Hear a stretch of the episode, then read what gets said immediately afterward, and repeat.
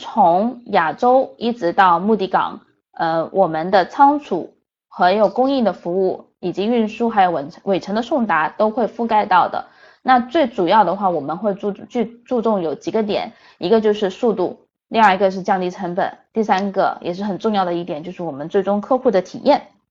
在整一个端对端的效率里面呢，我们的提供到的服务，你们可以看到在下面有呃这些 icon，一个是我们的亚洲拼箱，就是在亚洲可以把货物啊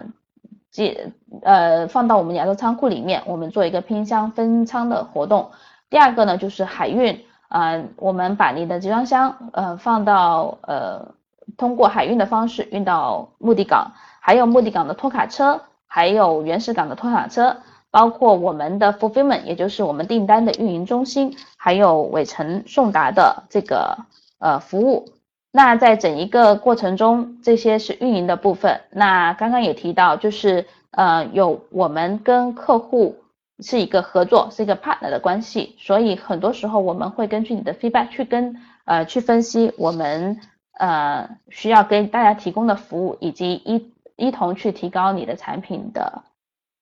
的销量，嗯，第二个呢就是刚刚提到的一个数据分析了，呃，好像还有大家是不是都看不到 PPT 呀？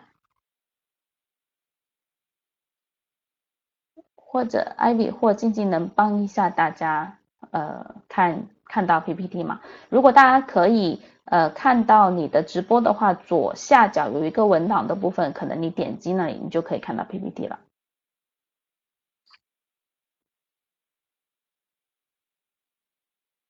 嗯，OK，那我就继续，那我就继续了。嗯，在自动操作这方面呢，我们所指的就是很多时候你的订单处理，它都是通过平台这个 Partner Home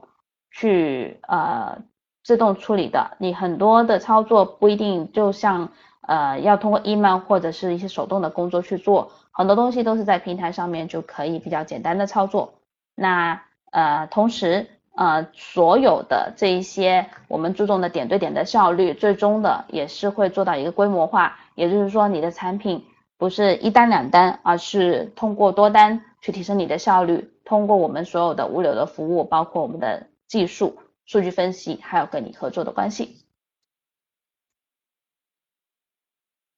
那如果是说我们的供应链里面的话呢，其实有两大就是供应链的模式。嗯，在相对于大部分呃今天的卖家来说，可能你们也比较熟悉亚马逊的一个销售的供应链模式。那这里的话，我跟大家分析一下微飞你在微飞上面销售有哪两种选择供应链的模式。第一种，你可以看到上面的微飞微飞 supply chain，它是可以从你的工厂。呃，出货一直通过 Castle Gate Logistics，也就是 CGL 的服务，然后到达我们目的仓的 Fulfillment CGF，然后再通过 Wayfair 的送达的 Network 到最终的客户。那从你的工厂一直到最终客户端对端，它是一个完整的、类似完整的一个 CPL 的服务，呃，也就是大家理解的头层整柜或亚洲拼箱到仓储。到订单处理，一直到尾层配送的服务，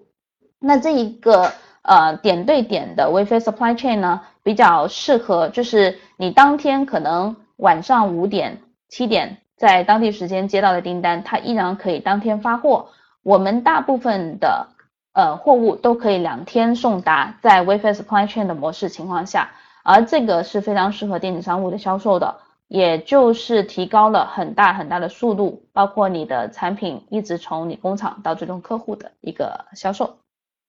另外一种就是 dropship 的 supply chain，dropship 的话呢，嗯，就是从工厂你可以利用呃 Cascade logistic 的呃，或者是说呃，你可以用 Cascade logistic，就是海运，包括拼箱，还有呃目的港的卡车到你们自己自有的仓库。或者是说你指定的 3PL 的仓库，那在客户有订单给到微飞的时候呢，微飞会把这个订单传送到给你的仓库或者 3PL 去完成。那这中间的话，呃，就会产生有更多的 touch point，也就是说更多的一个流程，因为因为这个时候呢，呃，我们的这个安排的 FedEx、UPS 小的 parcel，或者是说 large parcel，就是大件的产品，啊，我们安排的这个货车是需要到你的仓库去取货，而且它会有一个中层的呃分流或者是集散中心的分货。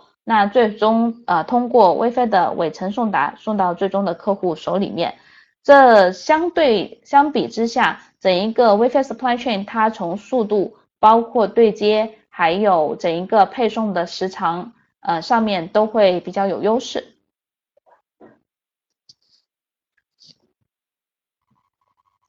那可能你会问到，那我们的这个服务的原始港、起运港跟目的港会覆盖到哪一些呃层面？大家可以从地图看到，我们从起运港、起运港的话，可以为中国、东南亚、印度以及土耳其呃做起运港的服务。那运输的目的港呢，呃也是覆盖到 w i f i 所有的这个平台销售的呃地理位置了，就是有英国、德国。